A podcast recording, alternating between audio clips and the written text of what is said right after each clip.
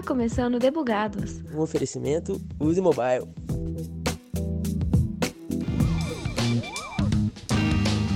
...2019 foi um ano de muita briga entre os aplicativos. O top 20 dos mais baixados ficou disputadíssimo numa briga acirrada entre o WhatsApp e o TikTok como os favoritos nas lojas de apps.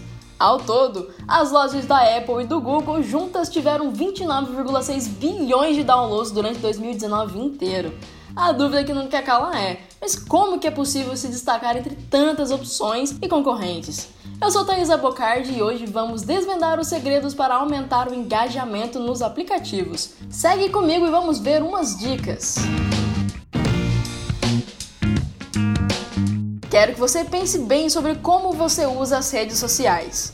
A sugestão é estranha, mas ela tem fundamento. Quantas vezes você parou para ler um textão? Ou quantas vezes você desistiu ou pensou em desistir de preencher uma ficha de cadastro por pura preguiça? Pois é, a gente não gosta de encontrar barreiras quando estamos usando o computador ou celular. Então a primeira dica é sobre facilitar a vida do seu usuário.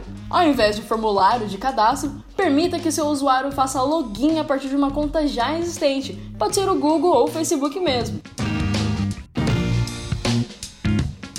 Duvido você discordar se eu disser que passamos a maior parte do tempo procurando coisas engraçadas. Claro que tem os momentos de nos atualizar e ficarmos informados, mas bom memes e figurinhas no WhatsApp nos esperam. Isso significa que os usuários possuem presença na internet e nada impede do seu aplicativo ter também. Faça parte do círculo de entretenimento dos seus usuários, produza conteúdo para eles e se comuniquem de igual para igual. Primeiro, porque as pessoas gostam de se sentirem valorizadas, e segundo, uma boa manutenção de branding é essencial para se manter no campo de visão e coração dos seus usuários.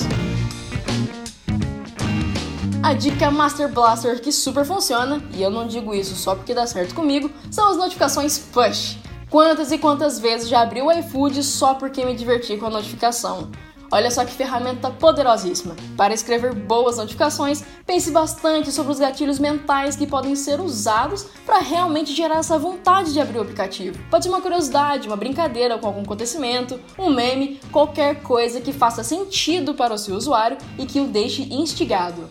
Recomendo a leitura do artigo Conheça os tipos de geolocalização em aplicativos de minha autoria lá no blog da Use Mobile para explorar o potencial das notificações push. Aposto que você leva um tempo para confiar num site se ele tiver um layout das antigas. O conteúdo pode até ser bom, mas aquele receio vai ficar ali.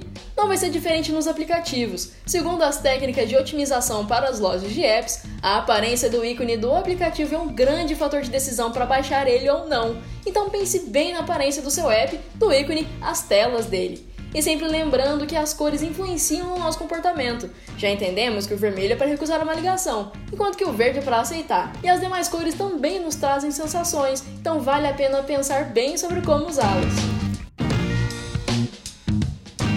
Ainda tenho muitas dicas para oferecer, como experiência do usuário, mapa de calor, gamificação e mais. Mas como eu já escrevi um artigo sobre isso tudo, você pode aprofundar no assunto e consultar a hora que você quiser. É só acessar usemobile.com.br e pesquisar a palavra engajamento lá no blog. Você vai ver que tem bastante conteúdo por lá que fala de engajamento mas essas dicas que eu acabei de contar você vai encontrar lá na que tem a minha assinatura. Fique à vontade para explorar todo o blog porque tem muita dica e conteúdo bacana por lá. Dependendo de qual plataforma você estiver ouvindo esse episódio, os dois links que falei por aqui vão estar na descrição. Tá vendo? Tô facilitando a vida do usuário.